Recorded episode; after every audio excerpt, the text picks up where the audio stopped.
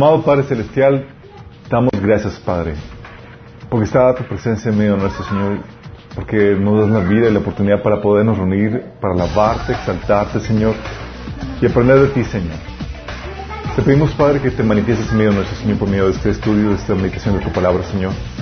Te rogamos, Señor, que, que nos reveles, Señor, lo que, eh, lo que quieres enseñarnos el día de hoy, Señor, que tu palabra se siembre en nuestros corazones y produzca el fruto que tú deseas, Señor.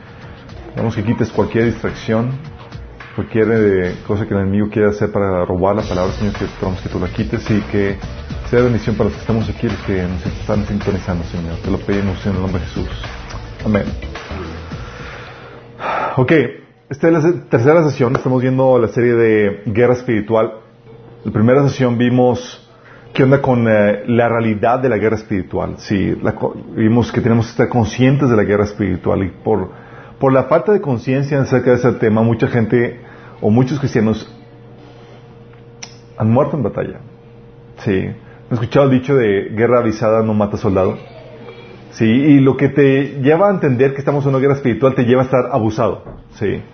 Y estamos viendo que necesitamos aprender no solamente, no solamente estar conscientes que hay una guerra espiritual, sino saber cómo se opera, cómo se pelea en la guerra espiritual para que no estemos ahí pegando, tirando aire, eh, golpes al aire. Sí.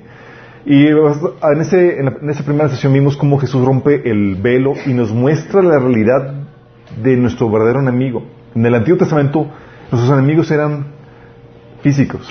Pero Jesús en el Nuevo Testamento nos saca a relucir quiénes realmente son nuestros enemigos, que son huestes, ejércitos espirituales, ángeles caídos, que quieren causar la destrucción eh, del ser humano.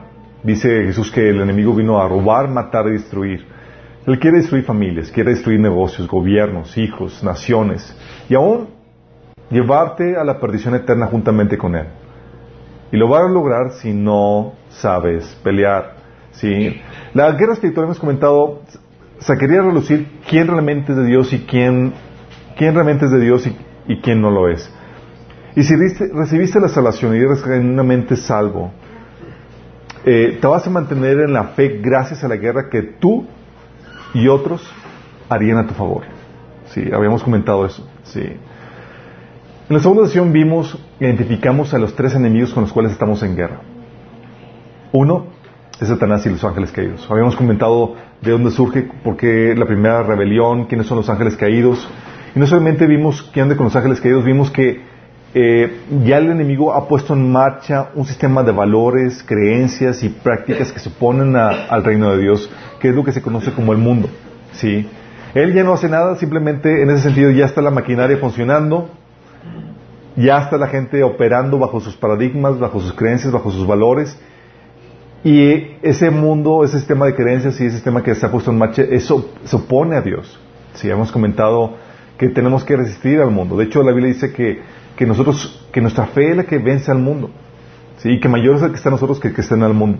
Hablando de, de esta guerra que tenemos con el mundo. Pero eh, la guerra no está, no se, no se termina con la corrupción que hay afuera. Lamentablemente también tenemos otra problemática que es la corrupción que tenemos adentro, que es la carne versión Reina Valera, nueva versión internacional, nueva traducción viviente, la naturaleza pecaminosa. ¿sí? Que es esa parte de nosotros que todavía tiene una inclinación hacia las cosas malas. Hay cristianos que, que en su ignorancia piensan que cuando vienen a Cristo la naturaleza pecaminosa se les va a desaparecer, que van a tener ahora puros buenos deseos y demás, y como todavía no se quita, piensan que no son salvos. no, no es así como opera.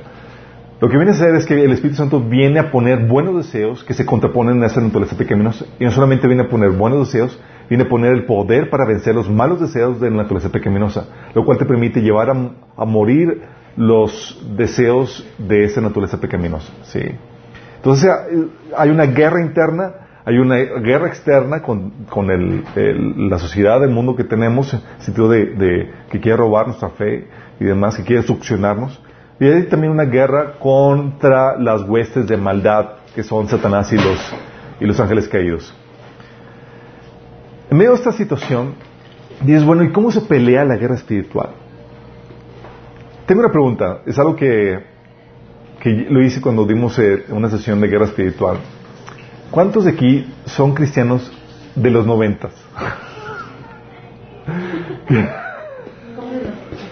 O Entonces, como que eran cristianos en la década, porque cuando estaba dando este estudio, recuerdo, pregunté, bueno, ¿se acuerdan cuando estábamos con, toda la, la, la enjundia del aviamiento en los noventas y la guerra espiritual y todo estaba así como que, con cara de, de qué me estás hablando? Y bueno, ¿quiénes? ¿Cuánto llevan de cristianos? Y todos eran uno, dos años, cinco años y, y nomás nadie sabía nada. Entonces, voy a explicarte, sí. En la década de los ochentas comenzó un movimiento en cuestión del, del, entendimiento de la música, de la alabanza a Dios. Empezó el auge, eso que, que ha durado hasta, hasta nuestras fechas. Pero en los noventas comenzó el auge del entendimiento de la guerra espiritual. Sí. Eh, se escribieron libros de guerra espiritual, la oración intercesora, la guerra espiritual, y eran eh, libros de Peter Warner y muchos más, y canciones de guerra espiritual, eh, las oraciones de guerra, intercesión y todo eso, y era, estaba en auge, sí. Entonces cuando la gente eh, quería hacer guerra espiritual, típicamente eran grupos de intercesión, incluso había comandantes de guerra de intercesión, se ungía la ciudad, se recorría, se ataba, se abraba los aires, se reprendía, eh, había conciertos de alabanza y guerra espiritual y nos sentíamos, ¡ah! Y, entre más gritabas y con más se era más poderosa la guerra espiritual. Y, y ese era el paradigma de la guerra espiritual. Vamos a hacer guerra espiritual, pues seguimos juntarnos a orar tal cosa. Pero no, no nos damos cuenta que había una miopía, ¿sí? En el sentido de que ese, la, oración de guerra, la alabanza de guerra es solamente una frente de esa guerra espiritual. Los demás, los demás frentes permanecían eh, ignorados por la mayoría de los cristianos.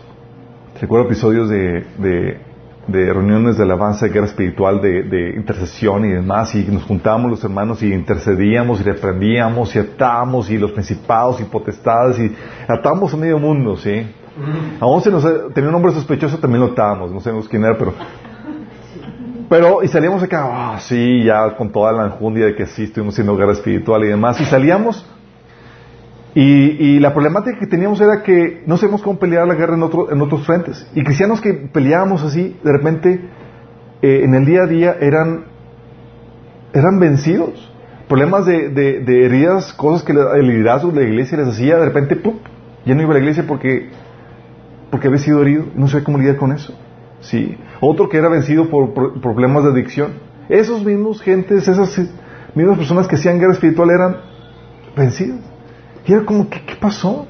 Si parece que el enemigo les da una revolcada así fácil, sencillamente. Y la realidad es que cuando estamos hablando de una guerra, tú tienes que entender de qué lado te va a atacar el enemigo. Sí, ¿dónde está el enemigo y por dónde te va a atacar? Sí. Tenemos que entender los seis frentes en donde el enemigo, donde se, se lleva a cabo la guerra espiritual. Sí. Porque tú puedes tener el, el frente de la oración intercesora, de la guerra espiritual así, por medio de la oración y de la alabanza, cubierto. Pero estás, estás olvidándote de los demás frentes. Y el enemigo te está dando, te atacando por la retaguardia, por, eh, por los lados, eh, por arriba, por abajo. O sea, te está tupiendo y tú ni en cuenta. ¿Sí? Entonces vamos a hablar de la de los seis frentes de la guerra espiritual para que estés consciente de las áreas que tienes que, que, tienes que dominar en esta guerra espiritual. ¿Sí? ¿Cómo se pelea realmente la guerra espiritual? Dice la Biblia en 2 Corintios capítulo 2 versículo 11 que no ignoramos las maquinaciones del enemigo. Ese sería el ideal. Pablo a la iglesia decimos, ¿sabes qué chicos? Nosotros tenemos el conocimiento, el entendimiento dado por Dios para no ignorar las maquinaciones del enemigo. Sabemos cómo pelear y dónde, por dónde va a venir el trancazo. ¿Sí? Lamentablemente hoy sí podríamos decir que sí ignoramos las maquinaciones del enemigo. Pero bueno, para eso estamos aquí hoy, ¿sí? Para aprender y para saber qué onda con eso. Primer frente, van a ser seis frentes que vamos a, vamos a conocer de la guerra espiritual. El primer frente es el frente de la oración. Este frente de la oración involucra dos aspectos, que es el tiempo, es el frente de, la, de tu tiempo de comunión con Dios, que es tu tiempo que pasas platicando con Dios, pasando tiempo con Él, pero no solamente tiempo de comunión con Dios, sino el tiempo de intercesión. Son dos aspectos dentro de ese frente, ¿sí? Tu tiempo con Dios. ¿Por qué este es un frente de guerra espiritual? Mira, la Biblia te habla claramente en Juan 15:5 que el Señor te enseña que separado de Dios nada puede ser. Dice Jesús, yo soy la vid, ustedes son los pámpanos, el que permanece en mí y yo en él, este llevará mucho fruto. Porque separados de mí nada pueden hacer. Es un aspecto crucial, ¿sí? Tu tiempo de oración, tu tiempo de comunión con Dios es vital porque el Señor, el Señor sabe que sin separado de Él no puede hacer nada. Y no solamente Dios sabe eso, el enemigo sabe eso. Entonces una de las cosas que el enemigo va a querer hacer es cortar ese tiempo. Y si le corta, bye bye. Eres como un soldado que anda solo eh, así en medio del campo de, batalla y estás desconectado de, su comunicación con lo general y con el resto del equipo. ¿sí? Y, un, y un soldado que está en, en, medio de la batalla, desconectado de, su comandante, de, sin recibir instrucciones y demás, no es un soldado que está peleando, es un soldado que necesita ser rescatado. Se está perdido. ¿Sí? Y ese tiempo de oración es tan crucial porque hay, una sanidad, hay una restauración, hay una unción que solo sale en esa intimidad, en esa oración. Por eso tú ves, y es algo que hemos comentado ya anteriormente en otros estudios, cómo Jesús se apartaba continuamente para estar, pasar un tiempo con Dios. ¿Sí? Salmo 63, 1, 5 te habla de, de, ese tiempo de refrigerio que necesitamos en medio de la guerra. Sí, dice, fíjate lo que dice. Salmo 63 del 1 al 5. Oh Dios, tú eres mi Dios de todo corazón te busco. Mi alma tiene sed de ti. Todo mi cuerpo te anhela en esta tierra seca y agotada donde no hay agua. Aquí está hablando de cómo nuestro ser, nuestra alma tiene un hambre que solamente se satisface por medio de Dios. Sí. Dice, tu amor inagotable es mejor que la vida misma. ¿Cuánto te alabo? Fíjate cómo se satisface por medio del, del amor que recibimos de Dios cuando estamos en comunión con Él. Dice, tú me satisfaces más que un suculento banquete. Wow. Tú puedes vivir, tú puedes tener un tiempo de refrigerio, un tiempo de, en la iglesia cuando alabas, y, pero ese tiempo de refrigerio lo requieres de a diario. En medio de la batalla, en medio de lo, de lo complicado de la guerra, donde estás batallando y luchando contra el enemigo, tú no puedes vivir de, de, de glorias de hace una semana. Tú tienes que buscar a Dios continuamente y llenar tu vacío emocional en Dios. Sí, lo requieres. En esa llenura es lo que te permite caminar sobre las aguas. Hay un pasaje, eh, si no me acuerdo, en Marcos 5, donde Jesús se apartó a orar y, y descendió de, ese tiempo de comunión con Dios caminando sobre las aguas. Y dices, wow. Y es lo que te lleva ese tiempo de comunión con Dios. Estás abrumado con los trancazos del enemigo peleando aquí y acá, pero vas con Dios. Señor te da perspectiva, te desahogas, te llena y empiezas a caminar sobre las dificultades de esta vida. Es genial eso. Y no solamente eso, sino que en ese tiempo el Señor te da, te da instrucciones de guerra. Te dice qué hacer y cómo hacer. Sí. Eh, Jeremías 23, 22 dice, pero si ellos hubieran estado en mi secreto, habrían hecho oír mis palabras en mi pueblo y lo hubieran hecho volver su mal camino y, mal camino y de la maldad de sus obras. O sea, vas, estás con, comunión con Dios y ahí recibes estrategias de guerra, qué hacer, cómo proceder ante la problemática y la lucha que estamos viviendo. Dios dice, hay que hacer esto, hay que hacer otro. ¿Sí? Así como Elías que se apartó a buscar a Dios en eh, eh, 40 días y 40 noches caminando en el desierto hasta llegar a la cueva de Dios. Y Señor, y, viene, viene, a buscar la presencia de Dios y el Señor le da estrategias, le dice qué hacer, qué instrucciones tenía que seguir en cuanto a la problemática que estaba viviendo. ¿Sí? Y es ahí en ese tiempo de comunión donde el Señor te da instrucciones y te ayuda y es donde lo buscas para tomar decisiones en la vida. ¿Sí? Eh, hay muchos casos donde nos hemos metido eh, en problemas porque hemos tomado decisiones incorrectas porque simplemente y llanamente no consultamos a Dios, no estuvimos en comunión con Dios. Tomamos decisiones sin consultarlo. Y tú ves en 1 Crónicas 10 del 13 al 14 como un pecado que, se le reclama a Saúl era que él no consultaba a Dios. Dice, por ejemplo, Saúl murió por haberse rebelado contra el Señor, pues en vez de consultarlo, desobedeció su palabra y buscó el consejo de una adivina. Dices, wow, ¿qué? O sea, el Señor espera que le consulte. Sí, estamos en una guerra. Tú te presentas con el coronel, Señor, tus instrucciones, por favor. Sí. ¿Qué onda? Cuando estás consciente de eso, buscas conectarte con tu general. Sí. Eh, y tú ves que la victoria que tenía David vez tras vez Primera, Salmo, eh, Samuel 23, 2 1 Samuel 38, 2 Samuel 2.1, 2 Samuel 5.19, 2 Samuel 21.1. Tú ves en todos esos episodios cómo, eh, cómo David vencía por la única y sencilla razón de que se apartaba para consultar a Dios. ¿Qué onda, Señor? ¿Hago esto? Sí, sí. ¿Qué onda, Señor? ¿Hago esto? No. Le hablaba, sí. Buscaba la dirección de Dios. Es importantísimo. Y ese tiempo de comunión no solamente te da direcciones, te, da, te, da, te ayuda a tomar decisiones correctas en la vida, sino que también te protege de que tu corazón se desvíe por otras cosas. Porque ese tiempo de comunión lo que hace es que fomenta tu primer amor, que es el amar a Dios sobre todas las cosas. Sí.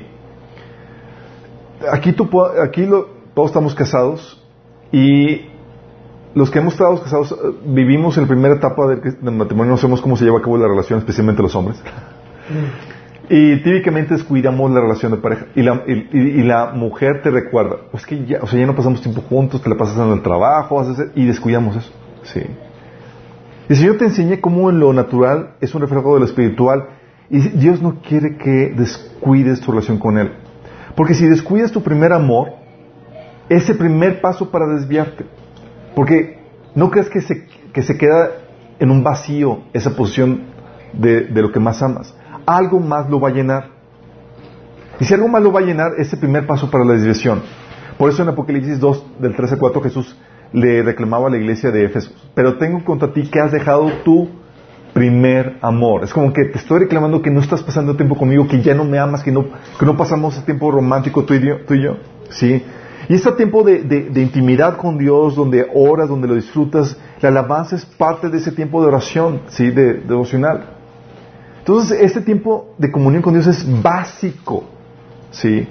Por eso la gente dice, es que me siento pagado, me siento apático, o sea, ya no, ya no tengo la misma pasión. Y, la primera pregunta es, ¿cómo va tu tiempo con Dios? No, ya no, no, pues, pues no lo tengo. Sí, algo que siempre les he dicho a la gente es, si Satanás te quiere destruir, lo primero que va a hacer es robarte tu tiempo devocional. Destruirlo. Si te quita tu relación con Dios, eres presa fácil. Sí. Porque desconectado de la fuente, nada puedes hacer. Ni siquiera defenderte del enemigo. Sí. Y ese tiempo de oración también se compone no solamente de tu tiempo devocional donde estás platicando y disfrutando de la presencia de Dios y desahogándote y pasando tiempo comunión con, Dios, sino también este tiempo de oración se requiere el tiempo de intercesión. El tiempo donde tú pones y presentas delante de Dios las, las peticiones de situaciones en las cuales requieres que Dios intervenga. Esto es muy importante porque a los que no han visto el tema de, de la oración, hay una serie donde hablamos de detalles acerca de eso, pero es muy importante porque la Biblia nos enseña que Dios no va a hacer nada si no es a través del hombre. Requiere de nosotros, de, nuestra, de nosotros pedirle a Dios el que desatar el mover a Dios aquí en la tierra. ¿Por qué? Porque Dios puso como su representante al ser humano aquí en la tierra. Y, si, y sin Él no va, no va a hacer nada. ¿sí? No porque no pueda, porque estableció ese orden. Somos la autoridad de Dios aquí en la tierra. Si Él interviniera directamente sin nuestra intervención, sin nuestra colaboración, lo que estaría haciendo es quitando o robando nuestro propósito, la razón por la cual fuimos creados. Pero Dios no hace eso, Dios restaura. ¿Sí? Entonces hay guerras que solamente se ganan por medio de la oración. Por eso dice Efesios 6, 18, oren en el Espíritu en todo tiempo, con peticiones y ruegos. Manténganse alerta y perseveren en oración por todos los santos. ¿Por qué? Porque requerimos la intervención de Dios en, en nuestras vidas para podernos mantener en la fe y para poder vencer las situaciones que estamos luchando. Efesios 6:12 dice, porque nuestra lucha no es contra seres humanos, sino contra poderes, contra autoridades, contra potestades que dominan este mundo de tinieblas, contra fuerzas espirituales malignas en las religiones celestiales. Esto es muy importante, porque te está diciendo que la forma de pelear, una de las formas de pelear con estos eh, eh, eh, espíritus es por medio de la oración intercesora, donde tú pides a Dios que venga a, moverse, a intervenir en favor tuyo, de tus, de, tus ah, familiares y demás. Y eso es lo que permite que Dios mueva sus ángeles y venga esta lucha. En Daniel capítulo 10 ah, se ve esa lucha. Como dice, venía, se apareció un ángel con, Daniel y dice, Daniel, desde el primer día que decidiste humillarte y buscar el rostro de Dios, eh, fui enviado a contestar tu oración. Pero llevamos 21 días en guerra contra el príncipe de Persia y no he podido venir por eso. Imagínate, la oración desató esa guerra espiritual entre los ángeles y demonios. ¿Sí? Y nosotros no estamos conscientes de esa situación. Por eso el Señor nos enseña a orar por diferentes situaciones como, oye, protección, líbranos del maligno. Pablo pedía que oraran, que, oraran y pidieran al Señor por protección. Romanos 15 del 30 al 31. Y aún en esta guerra espiritual, Jesús llegó a decir que hay situaciones de, de, eh, oposición espiritual con demonios y demás, en donde solamente se vence con la oración y ayuno, como viene en Mateo 17, 21. Y hay situaciones, chicos, en donde por la complejidad del asunto, por la distancia en la cual uno está eh, involucrado, simplemente no puedes estar ahí para ayudar o atender ese caso. ¿Sí? Y es ahí donde lo que podemos hacer es orar por esas situaciones. No puedo yo directamente, pero sí puedo pedirle a Dios quien está en esa situación para que venga e intervenga. Como viene en Colosenses 4.12, fíjate lo que dice Pablo acerca de Epafras. Dice, les manda saludos Epafras, que es uno de ustedes. Este siervo de Cristo Jesús estaba siempre luchando en oración por ustedes, para que plenamente convencidos se mantengan firmes cumpliendo en toda la voluntad de Dios. Fíjate cómo dice, Epafras estaba con Pablo y dice, ¿sabes qué? No está con ustedes y les gustaría estar con ustedes para ayudarlos. Pero lo que hace mejor es, ahí donde está, empieza a luchar en oración por ustedes para que se mantengan firmes cumpliendo en toda la voluntad de Dios. ¿Qué es eso? Tal vez yo no pueda, tal vez tienes una situación donde no te escuchen, donde no, no, no, no tengas acceso, pero la oración es poderosa para poder desatar eso. Sí. También, eh, también Pablo hablaba ah, eh, en Colosenses, dice, Colosenses 2.1 dice Pablo, quiero que sepan qué grande lucha sostengo por el bien de ustedes y de los que están en la Odisea y de tantos que no me conocen personalmente. Hablando de la lucha en oración que estaba teniendo por, esos cristianos. Tan fuerte, tan importante es, esta frente de guerra de oración que por falta de intercesión el enemigo gana terreno y causa destrucción. Ezequiel 22, 30 dice, Dios, y busqué entre ellos hombre que hiciese vallazo y que se pusiese entre en la brecha delante de mí a favor de la tierra, para que yo no la destruyese. Y no lo oye. ¡Qué fuerte! Qué fuerte. Tú puedes ver episodios donde Dios pudo parar, restringir su juicio, su castigo y demás por la oración intercesora. Así de fuerte es esto. Este frente, por ejemplo, aquí en, nuestra iglesia, por mucho tiempo lo descuidamos. Orábamos, pero no, no, asignamos un, tiempo donde vamos a orar. El Señor nos jaló las orejas y como que están descuidando esto. Porque nosotros creíamos que que nuestro esfuerzo era suficiente, o el compartir, el ir y toda la cosa, pero no estamos conscientes de que había una guerra espiritual donde hay una oposición espiritual y requieres que Dios, la intervención de Dios y de sus ángeles a favor tuyo en medio de este trabajo. ¿Sí? Como el trabajo es espiritual, hay una posesión espiritual por parte del enemigo, el cual se pelea en oración. ¿Sí? O sea, no, no basta con que enseñes la palabra. Porque hay, un, hay una posición espiritual, dice la Biblia, que eh, el príncipe de este mundo ha cegado entendimiento a los que rechazan la palabra. O sea, hay una posición espiritual que se tiene que vencer en oración. ¿Sí? Por eso aprendimos la lección y, pues, y ahora sí oramos por todos. ¿sí? De repente decimos, le digo a mi esposa, ¿y este, que está, ¿y este nombre quién es? No sé, pero pues vale, ahora por el... Y a veces nos vemos sentados y, pues vamos a quitar los que no conocemos, ¿no? pues pues no nos quitan, pues vamos a seguir orando por ellos.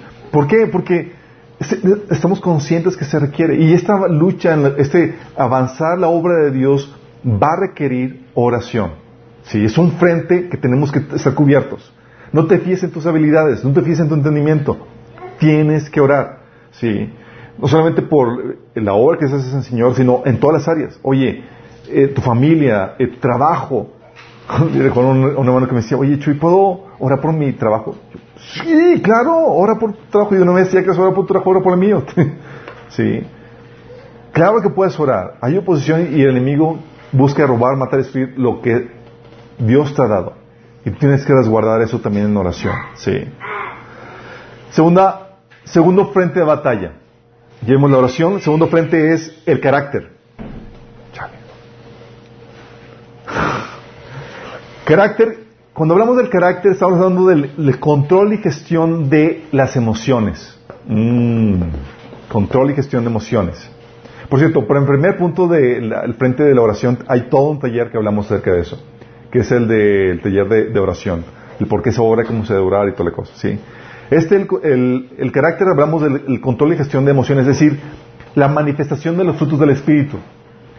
Gálatas 5, 22 al 23 dice que en cambio el fruto del Espíritu es amor, alegría, paz, paciencia, amabilidad, bondad, fidelidad, humildad y dominio propio. Y todo esto tiene que ver con la gestión de las emociones, chicos, por si acaso no se han dado cuenta. ¿Sí?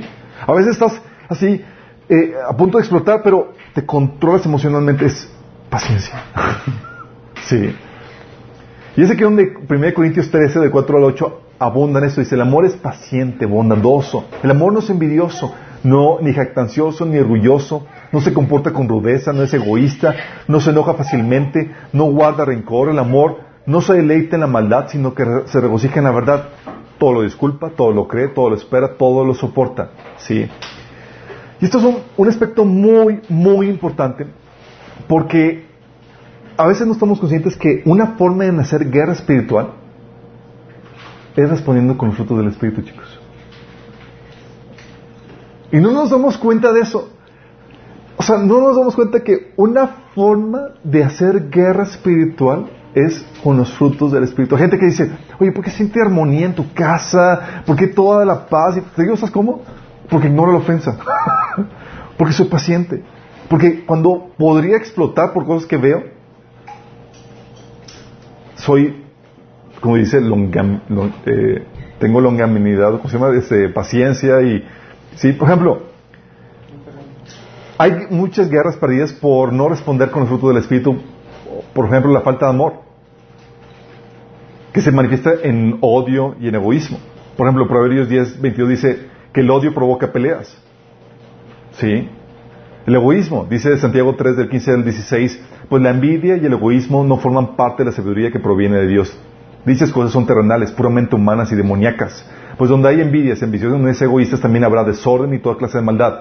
Imagínate. No hay amor, hay odio, es, es el enemigo operando, causando destrucción. Oye, falta perdón. Proverbios 17, 9 dice, el que, el que perdona, el, el, que perdona la ofensa cultiva el amor. El que insiste en la ofensa divide los amigos. ¿Y cuántas relaciones no se han perdido por la falta de perdón? Sí. Hebreos 12, 15 habla que la falta de perdón te estorba a ti y trastorna a la gente alrededor tuyo. Imagínate. Sí. Oye, no responde con la amabilidad. La Biblia te enseña que de ser amable es un fruto del Espíritu. Proverbios 15.1 dice, la respuesta amable calma el enojo, pero la agresiva echa leña al fuego. Sí. Falta paciencia. Proverbios 15.8 dice, el que es iracunda provoca contiendas, el que es paciente las apacigua. ¿Cuántas contiendas y problemáticas y discusiones entre esposos, familiares, no se pudieran haber evitado aplicando los frutos del Espíritu? Oye, la, falta de humildad, sí, que se, manifiesta en orgullo. Proverbios 13.10 dice, el orgullo lleva conflictos. Los que siguen los que eh, el orgullo lleva conflictos. Proverbios 16, dice, el orgullo va delante de la destrucción. O sea, tiene orgullo, prepárate, adelante viene destrucción. O la falta de gozo. Gozo es fruto del Espíritu, ¿verdad? La falta de gozo se manifiesta con queja y aflicción. Proverbios 21.9 dice, es mejor vivir solo en, el desierto que con una esposa que se queja y busca pleitos. Así de insoportable está el ambiente. O Proverbios 27, 15, 16 que dice, una esposa que busca pleitos es tan molesta como una gotera continua en un día de lluvia. Poner fin a sus quejas es como tratar de detener el viento o de sostener algo con las manos llenas de gracia. Así de, así de insoportable y de horrible es el ambiente de la queja. Imagínate. Lo que, la, falta del fruto del gozo. O Proverbios 15, 15 dice, para el afligido todos los días son malos. Pero para el que está feliz, para el que tiene gozo, todos los días son de fiesta. Lo que hace el fruto del Espíritu. O la falta de dominio propio, que es un fruto, fruto del Espíritu. Proverbios 17, 27 dice, el que es entendido refrena sus palabras el que es prudente controla sus impulsos. Proverbios 26, 29 a 11 dice, los necios dan rienda suelta a su enojo, pero los sabios calladamente lo controlan. El enemigo busca arruinar matrimonios, situaciones de diversas índoles, problemas de negocios, trabajo, laborales, familiares. Y, y, el enemigo gana terreno porque no supiste pelear con los frutos del Espíritu Santo. Sí. Oye, recuerdo una situación donde eh, el Señor me estaba enseñando, me estaba entrenando en esta pelea, sí, en esta, cómo pelear en este, en esta, en este asunto. Y recuerdo que mi, hermana tenía, eh, tenía un carro en la casa y pues, entre los hermanos nos recogíamos unos a otros, sí. Y lo usaba ella a su escuela y pasaba por mí y toda la cosa. Entonces ella tenía que pasar por mí saliendo de la escuela y llevaba una hora y media y nomás no venía. Yo, y, empieza el enojo así, oh, y ahorita que venga va a ver, le voy a decir tal cosa. Y sí, total que yo estaba con, con, con, con, ese enojo y, me subo al carro y nada más escucho el Espíritu Santo que dice, el enemigo ya te robó el tiempo. También, el enemigo ya te robó el tiempo. ¿También te va a robar el gozo? O sea, me hizo ver que había una guerra donde si yo reaccionaba mal, le daba terreno al enemigo sobre mi vida. Me subo y cambié la actitud inmediatamente porque me cuenta que una decisión. Y mi esposa, mi, digo, mi hermana estaba asombrada de que no voy a decir nada de este. Pudo haber hecho un pleito, una excursión, un mal rato y no pasó nada. Restringí los efectos negativos de lo que ya se había conseguido. Oye, ya me quitó el tiempo. No voy a estropear el resto de, de, lo que me queda, ¿sí? Eh, hay situaciones donde el enemigo quiere causar división en la familia o en la iglesia por cuestiones de ofensas. Oye, hizo algo y me ofendió. Y, un fruto del Espíritu es, la paciencia para lidiar con las ofensas y debilidades de, la gente. Pero por, no poder soportar la ofensa, ahí vamos y recriminamos o y empezamos a meter divisiones. ¿Sí? O por no, por no, te contesta una persona o te dice, es típicamente en los matrimonios, ¿sí? Oye, el esposo viene de mal eh, y, te, y, te, trató ásperamente y eso te enciende la ira, ¿sí? Y en vez de tú placar a tu esposo con una respuesta amable, le contestas en la misma forma. Y se comienza discusiones, pleitos para que pueda contrarrestarse la división y los conflictos que el enemigo quiere meter en las diferentes eh, relaciones, alguien tiene que ser maduro, alguien tiene que pelear con el fruto del Espíritu Santo, la paciencia, el amor, la benignidad, el soportar la ofensa, ¿sí? el perdón. Si no responde, no, no aprendes a pelear con el fruto del Espíritu, el enemigo va a ganar terreno y va a causar las divisiones, divorcios, negocios que se dividen, iglesias que se dividen o que caen, etcétera, ha sido mucho por esto, porque no supieron pelear con los frutos del Espíritu. No hubo madurez para contrarrestar eh, el, ataque que el enemigo quiso hacer por medio de esto. ¿Sí me estoy dando a entender? Sí. Como dice, oye, eh, Proverbios te lo, te lo oye, ¿quieres, hay una falta de perdón? ¿Y quieres insensivo en, lo que en el daño que te hicieron y quieres ahí secárselo? Vas, vas a causar divisiones. No va a haber unidad. ¿Sí? Y si algunos conocemos los hijos de Dios, dice la Biblia que bienaventurados los pacificadores porque serán llamados hijos de Dios. Este es, este es, un frente muy olvidado en, dentro de la guerra espiritual. Preferimos, es más fácil, gritar al enemigo, reprenderlo y tal cosa, que soportar la ofensa, perdonar o ser amable, paciente o, mostrar templanza. ¿A poco no es más fácil? Prefiero gritarle al enemigo y Sí. Pero lidiar con esto, con esta área es muy importante. Si tú reaccionas bien, tú vas a ser un, catalizador para, para frenar el efecto, de la destrucción que el enemigo quiere causar en tu familia, en tus relaciones, etc. ¿Sí? Luego la gente va a decir, oye, ¿por qué hay paz, armonía? Y te van a preguntar, y dices, porque ya se pelear en esta área. Y he conquistado ese terreno. Mientras que el enemigo quiso causar divisiones, conflictos, ambientes hostiles eh, que no se disfrutan, lo puede contrastar con esto, con los frutos del Espíritu. ¿Vamos? Segundo frente, los frutos del Espíritu. Ah, por cierto, para este frente también tenemos un taller. ¿Qué taller es? Sanidad emocional. ¿Cómo lidias con los dolores emocionales, con las fregaderas que te hacen? Sí, muy importante. Tercer frente, la guerra también se lleva a cabo en el pensamiento, que es el control y la gestión de pensamientos. Sí, muy importante, aquí la mente. Sí, no solamente en el corazón, en cuestión de lo que sientes, el enojo, eso, no solamente es el control de las emociones, sino también es el control de los pensamientos. Dice 2 Corintios 10, 5 que destruimos argumentos y toda altivez que se levanta contra el conocimiento de Dios y llevamos cautivo todo pensamiento para que se someta a Cristo. Hablando de que nosotros tenemos esa responsabilidad de pensamiento que entra, pensamiento que tenemos que filtrar. ¿Qué, tenemos, qué onda? A ver, ¿está en rebelión en contra de Cristo o, o viene de Cristo? Y si está en rebelión, eso someterlo a Cristo. ¿Sí? Por eso dice Filipenses, hasta incluso la Biblia te da una instrucción de, cómo, de lo que debes de pensar. ¿Sí? Proverbios 4, digo Filipenses 4.8 dice, por último hermanos, consideren todo lo verdadero, todo lo respetable, todo lo justo, todo lo puro, todo lo amable, todo lo digno de admiración, en fin, todo lo que sea excelente o merezca elogio. Dice, en esto pensar. ¿Sí? Romanos 12.2 por eso también te dice que tu, mente tiene que cambiar y no moldarse de la forma del mundo, sino que debemos ser transformados mediante la renovación de nuestra mente. Así vamos a poder comprobar que la voluntad de Dios es efectivamente buena, agradable y perfecta. ¿Sí? ¿Y qué creen? Las derrotas que el enemigo lleva en nuestra vida muchas veces tienen que ver porque no somos como pelear en ese frente. ¿Sí? Tienes el caso de David. El enemigo le metió un pensamiento, lo incitó a que hiciera un censo violando todas las reglas que Dios puso para los censos. Y ahí va, lo hace. Es que buena idea se me ocurrió. El enemigo. Sí, él estaba, se lo había soplado. ¿Sí?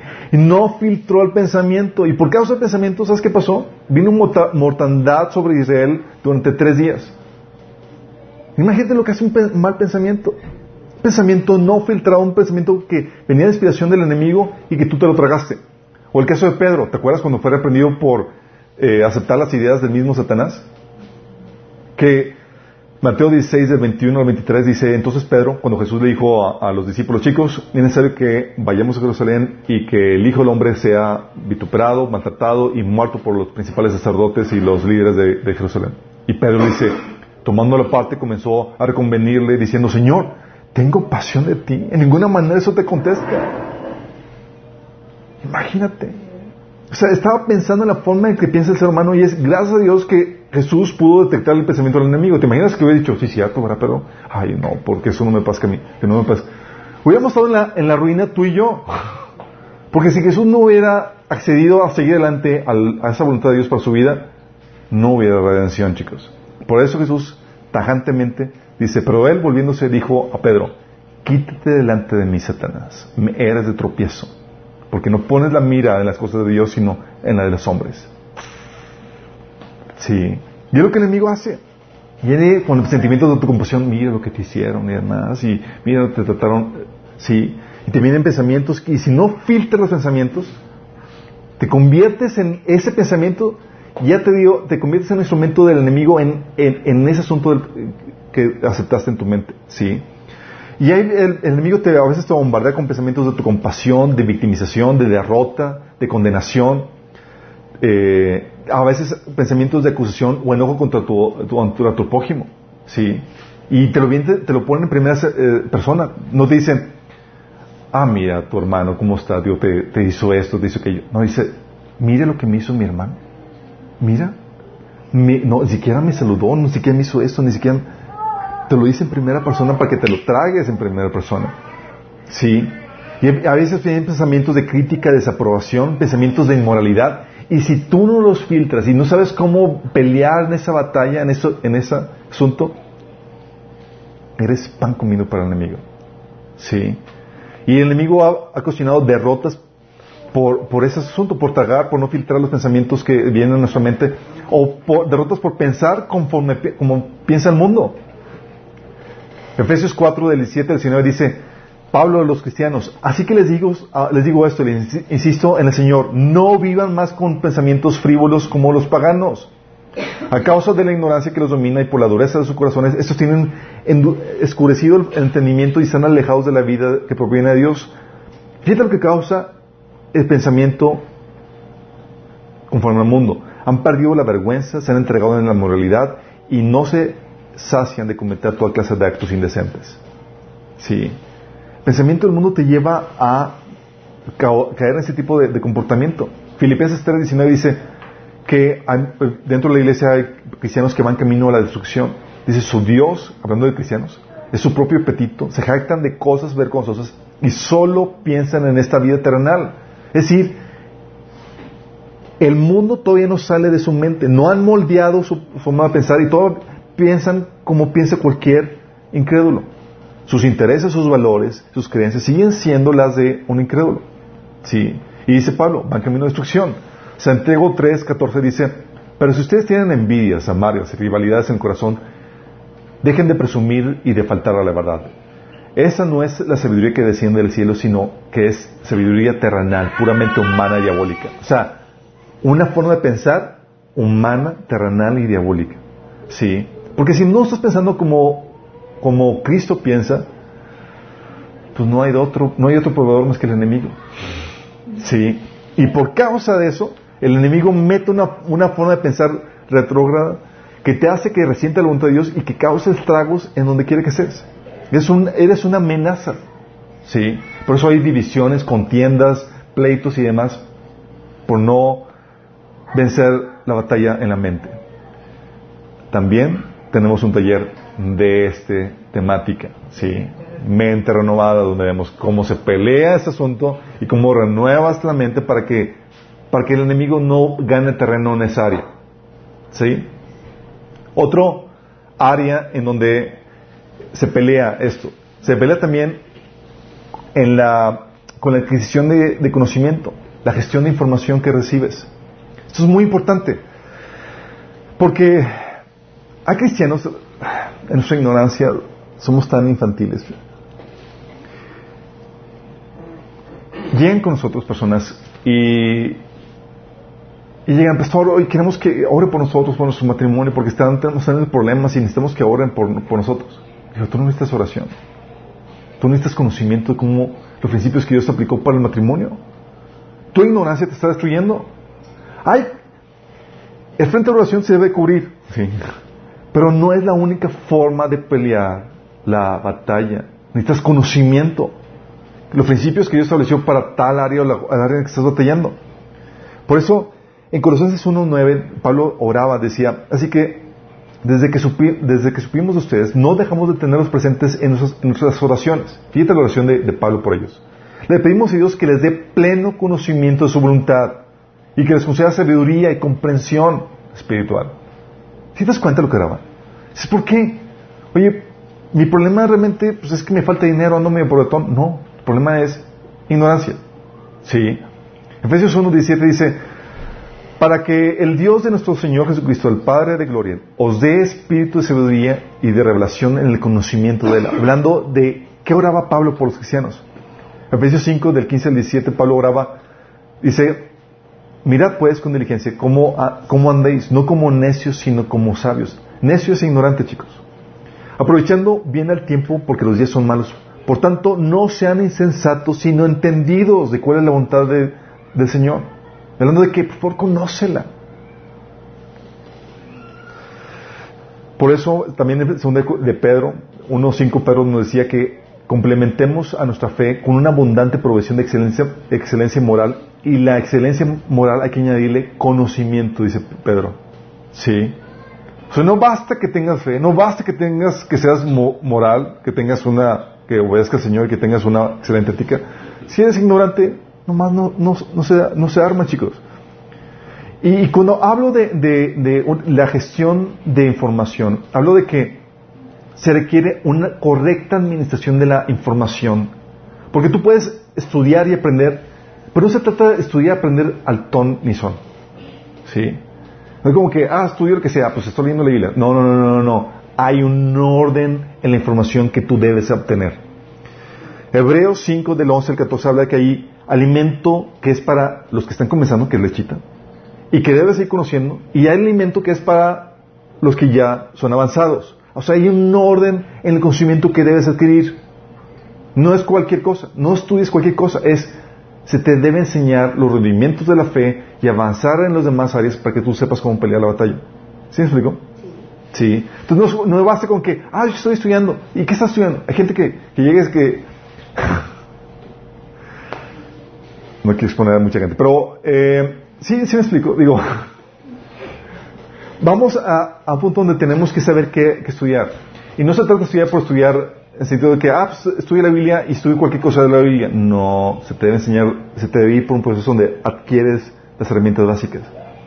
Hay cristianos, una vez estábamos viendo el, hay un taller que vemos donde los aspectos básicos del cristianismo, la doctrina básica que todo cristiano debe saber. me dice, un, me dice un, cristiano que lleva años de cristiano, me dice, creo que voy a renunciar a, a, a, seguir dando clases de escuela dominical. Y dice, no sabían nada de esto. Y lleva años de cristiano. Dices, ¿qué onda? Sí, porque no había un orden en la gestión. No solamente es adquirir información por información, es de forma ordenada, de acuerdo a tu crecimiento, de acuerdo a tu problemática. ¿sí?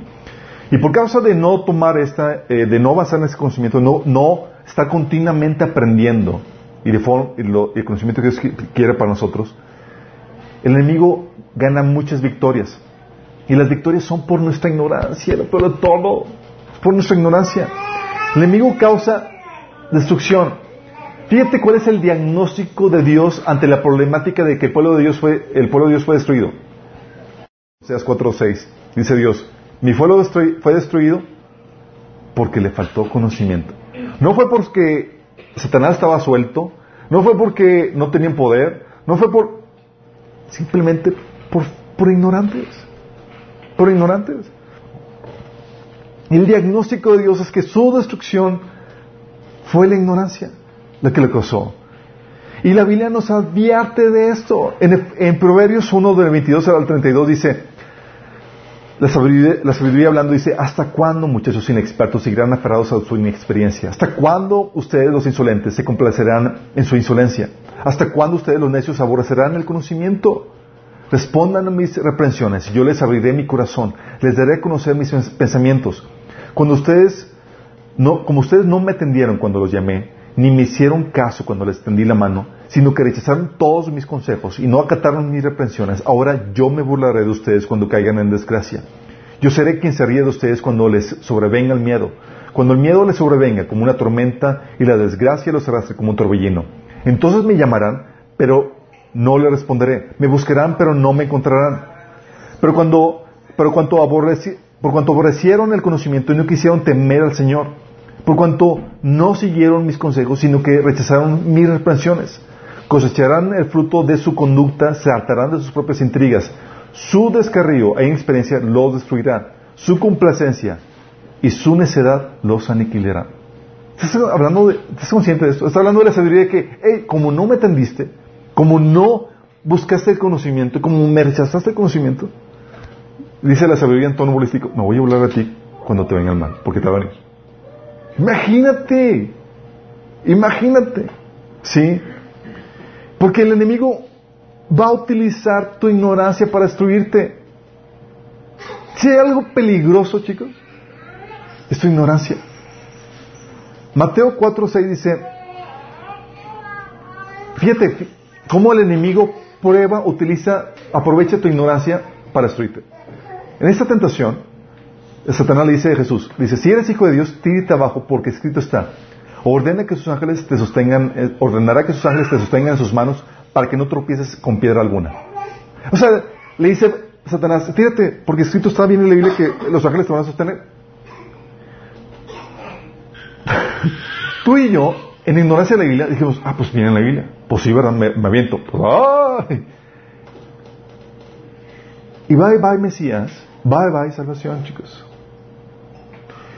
Satanás estaba poniendo prueba su conocimiento en la Biblia. Y así nos ha puesto a prueba cada uno de nosotros. Tal vez te dice, tírate. Tal vez te dice, eh, cáele con una lana. Y, muchos hemos sido saltados del púlpito.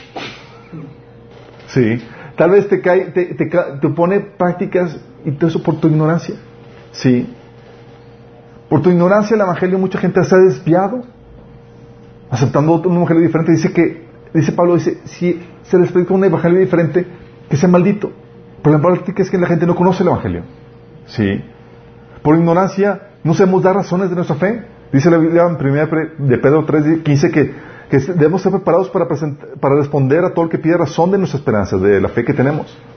Pero nos preguntan y estamos así con qué. ¿Mm? No sabemos. No sabemos por ignorantes, no porque no haya razones, no porque no haya evidencia. Sí.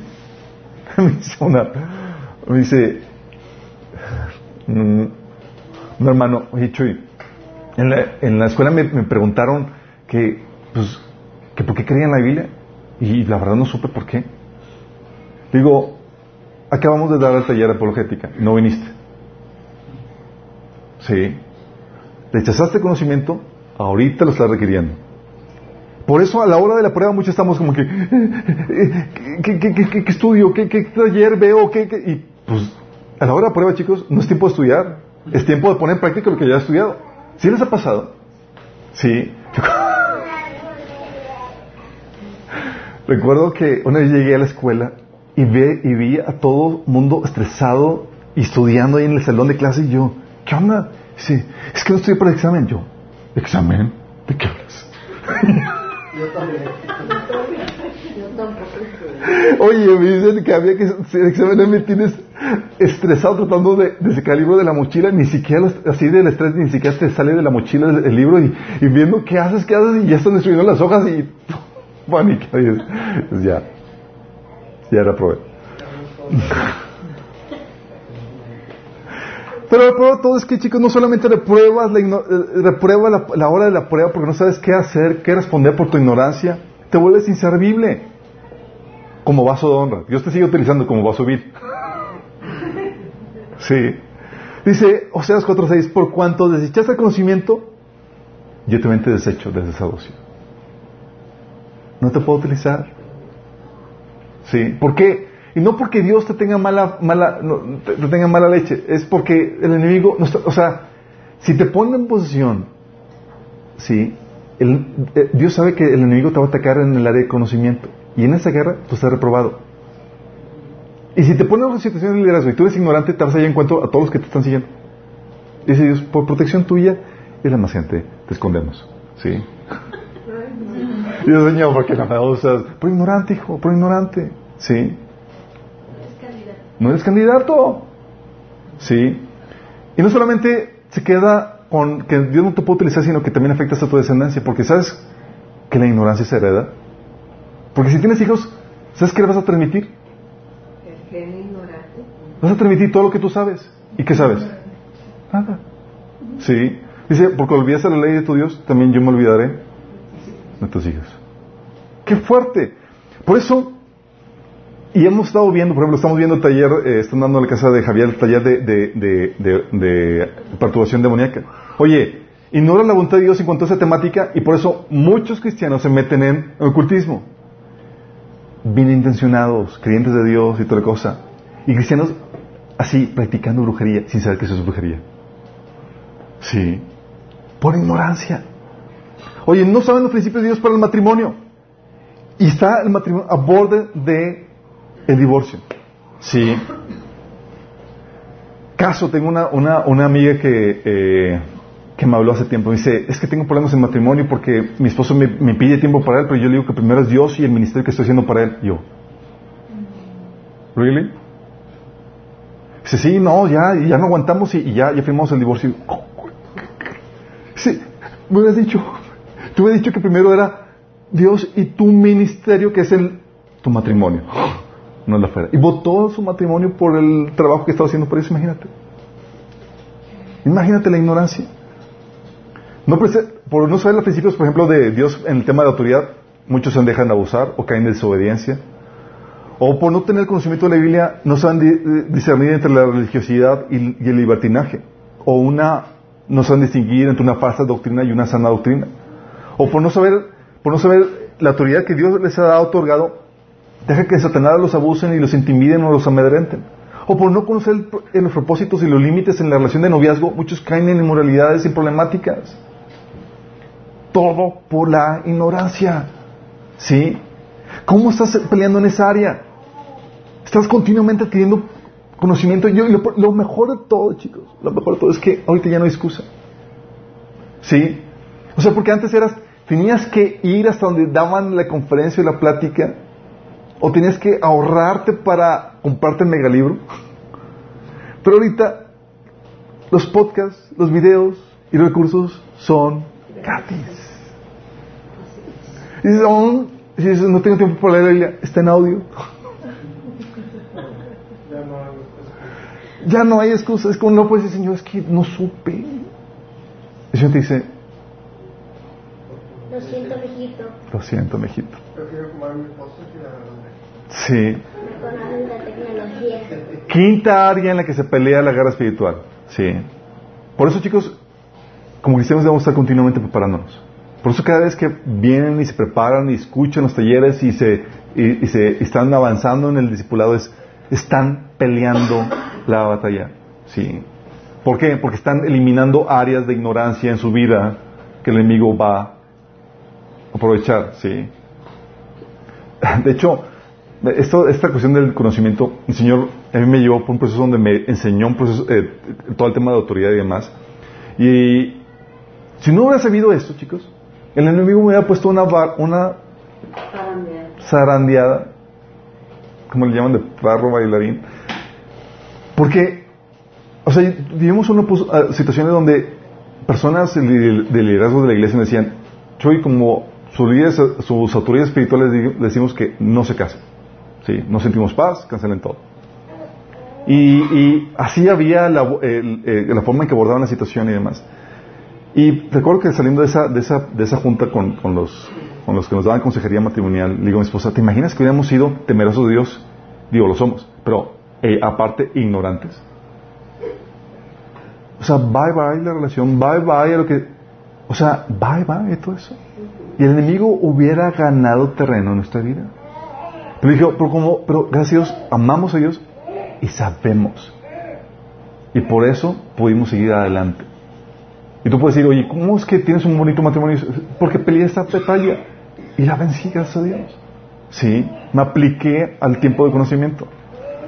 Quinta área de, de, de guerra espiritual. Obediencia. No solamente es la batalla de, en el frente de la oración, tu tiempo como de, plática con Dios, de comunicar con Él, sino también, ya vimos, el tiempo de las emociones, gestión de emociones, sí, carácter, gestión de pensamientos, sí, eh, la, la batalla en la mente, gestión de información, conocimiento, pero también la gestión de comportamiento, de conducta, de la obediencia. Dice 1 Timoteo 4.8, dice, ¿alguien está en gimnasio? ¿Alguien está en gimnasio? Bueno, aquí el chiquitín está en gimnasio. Más o menos ahí. Dice, ya, te- ya tengo membresía, no voy, pero ya. Ya falta menos y ya te voy un paso adelante de todos los demás. Dice 1 Timoteo 4.8, el entrenamiento físico es bueno, pero entrenarse en la sumisión a Dios es mucho, más, hecho, mucho mejor porque promete beneficios en esta vida y en la que viene. Dice, entrénate. Dices, ¿quieres entrenarte, hijito? Entrénate en la obediencia a Dios. Pues, pues ¿en qué? Pues si no sabes ni en qué es porque está... Remítete al paso anterior, conocimiento. Hay mucho de qué entrenarte. Sí.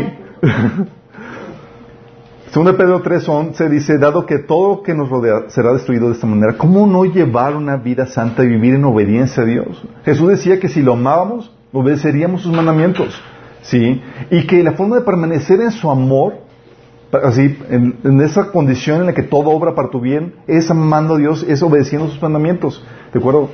Juan 15.10 y Juan 14.15.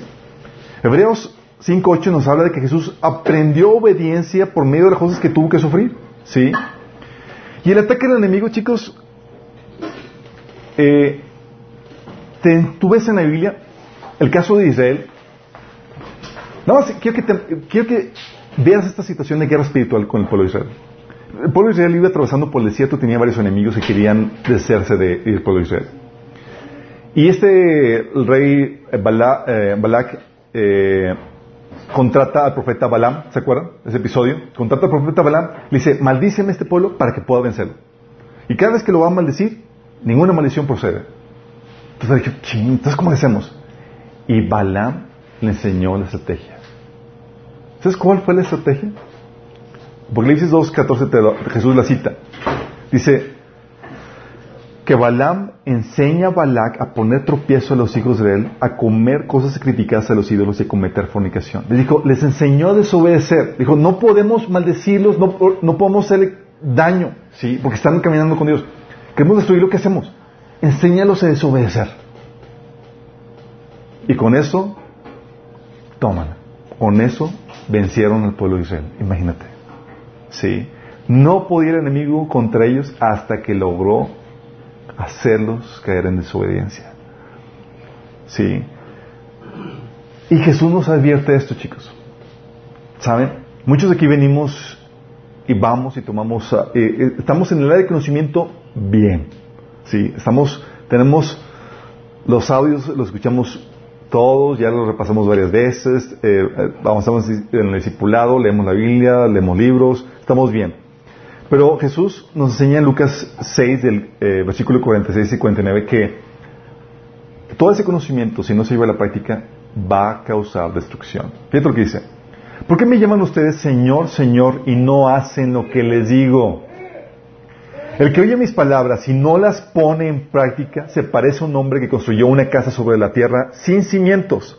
Tan pronto como la azotó la- el torrente, la casa se derrumbó y el desastre fue terrible. Este pro- persona escuchaba las enseñanzas de, Jesús, pero la problemática no las ponía en práctica. Y dice Jesús, va a venir la tormenta. Sí, y el conocimiento va a venir, no le va a servir de nada si no lo aplica.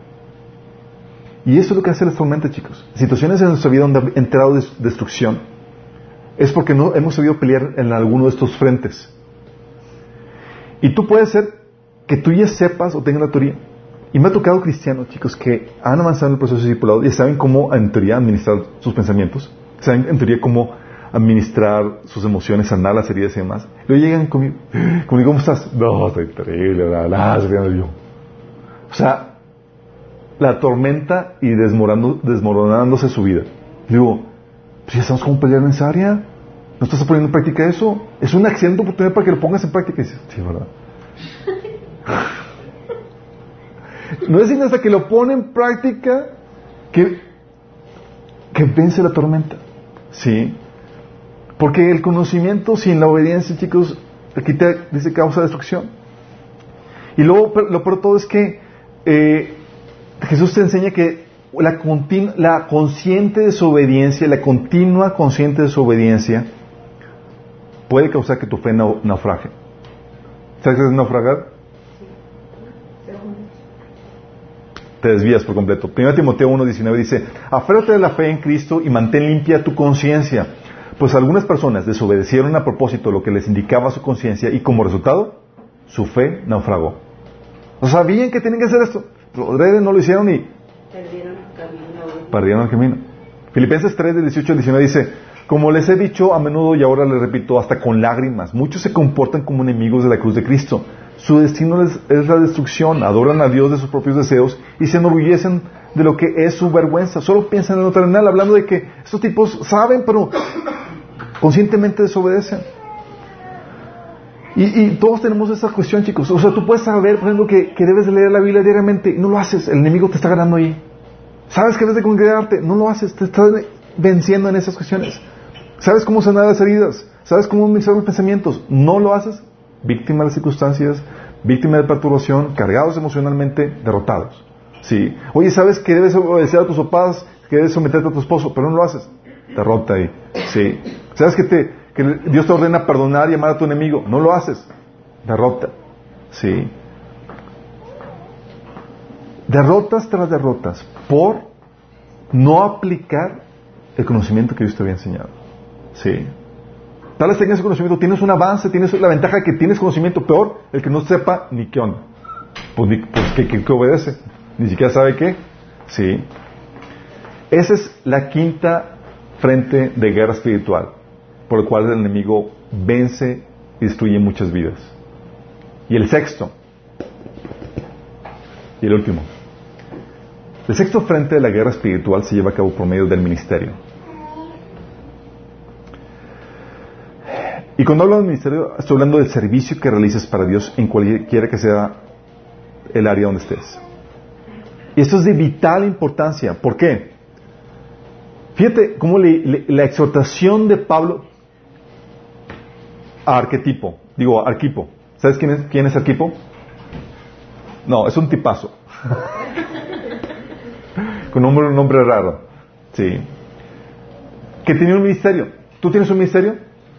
¿Todos aquí tienen ministerio? ¿Saben su ministerio? Sí. Le dice Pablo arquetipo. Si tú tienes un ministerio, es para ti también. Te dice, asegúrate de llevar a cabo el ministerio que el Señor te dio. Asegúrate. Sí. Segundo Timoteo 4, 5 dice, pero tú sé sobrio, soporta aflicciones, haz obra evangelista, cumple tu ministerio.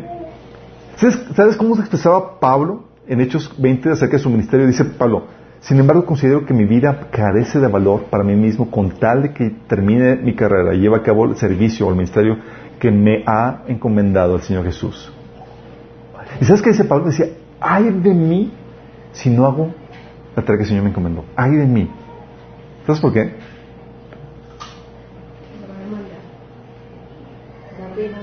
A ver cuentas. A ver, te cuentas. De hecho, no sé si se han dado cuenta, chicos, pero todo la Biblia te enseña que el liderazgo de la iglesia. ¿Sabes para qué es el propósito del liderazgo de la iglesia? ¿Sabes cuál es mi propósito? De acuerdo a la Biblia. Es, de acuerdo a Efesios 4:12, es preparar a los santos para que hagan su ministerio. Para la edificación del cuerpo de Cristo. Es decir, tengo que prepararte para que cumples tu ministerio. ¿Dices qué frustrante es cuando no veo que, no, que lo hagan? Es con que estoy fallando y quiero quitarme los pelos. Según Pedro 1.8 dice, porque estas cualidades, si abundan ustedes, los hará crecer en el conocimiento de nuestro Señor Jesucristo y evitarán que sean inútiles e improductivos. Hablando de que todo lo que debes añadirle fe para que produzca ese fruto para el Señor. Pues, ¿sabes por qué es importante? Porque de tu ministerio depende el bienestar de otras personas, chicos. Así, así es fuerte esto. Estamos hablando que el beneficio, el bienestar temporal y eterno de otras personas depende del servicio al cual el Señor te llamó a ejecutar. Depende de la salvación de otros. Por ejemplo, Pablo decía, ¿no son ustedes el fruto de mi trabajo en el Señor? Hablando de los cristianos. O sea, ¿ustedes su salvación? No es fruto de mi trabajo en el Señor. Hablando de... O sea, si no hubieras trabajado, Pablo, si no hubieras respondido, no estaríamos aquí. O sea, la libertad de restauración de otras personas depende del ministerio de los que han sido llamados. Lucas 4, 18 dice, hablando de Jesús, me ha enviado, Señor, a sanar a los quebrantados de corazón. Mente si no hubiera respondido el ministerio. O libertad a otras personas. La libertad depende del ministerio de otras personas.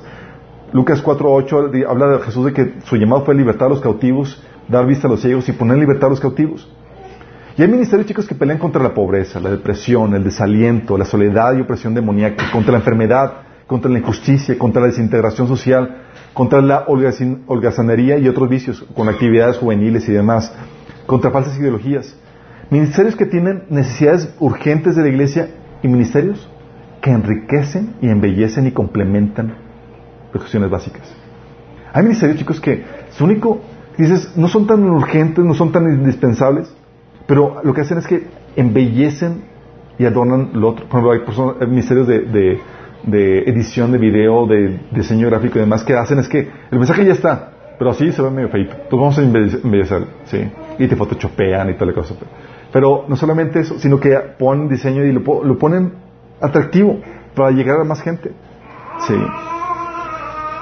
Y si no trabajas para Dios, ¿sabes qué, qué sucede? Si no trabajas para Dios, te expones al ataque de Satanás en varias formas. Uno, ¿La sociedad han escuchado que la sociedad es la madre de todos los vicios? ¿Sí saben que tiene una base bíblica para eso? No viene un versículo tal cual, pero fíjate lo que dice Pablo. Hablando en 1 Timoteo 5 del 13 al 15. Fíjate lo que dice.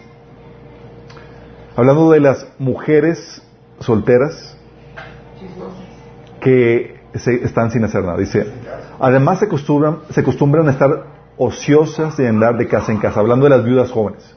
Dice, acostumbran a estar ociosas y andar en casa, de casa en casa. Y no solo se vuelven holgazanas, sino también chismosas y entrometidas, hablando de lo que no deben. O sea, como no, no están ocupadas, caen en chisme, son entrometidas y hablan lo que no deben. ¿Cómo? No, no era de los mexicanos. No, no, no mexicano.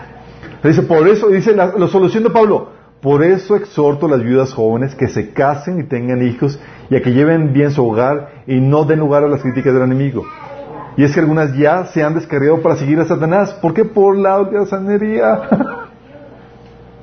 es cual, es, aplica, siempre aplica para todos los que están sin hacer nada. Sí.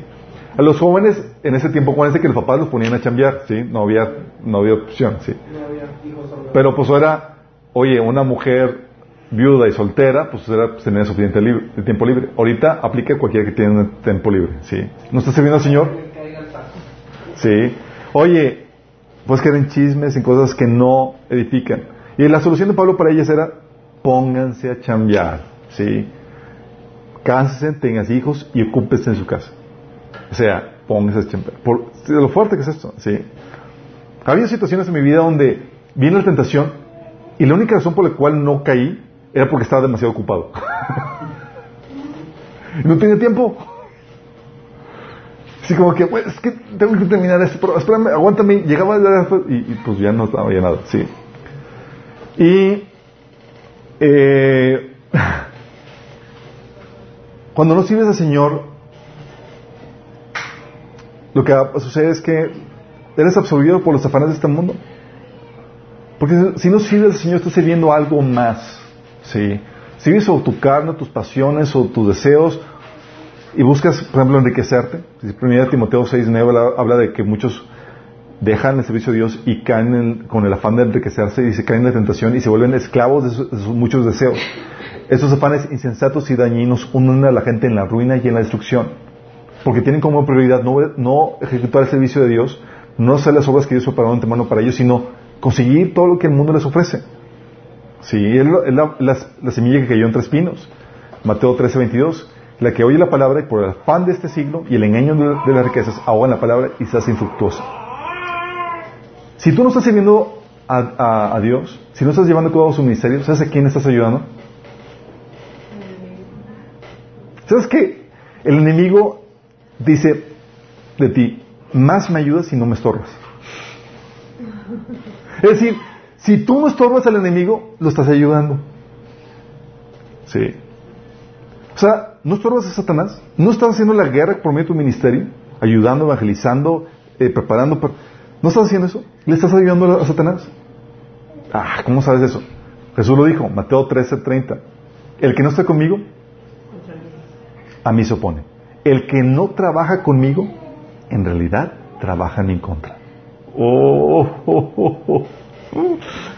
Dice Jesús, mira, si no estás trabajando conmigo, no eres mi mano, no estás eh, ejerciendo el ministerio por el cual te llamé, la verdad es que estás trabajando para Satanás.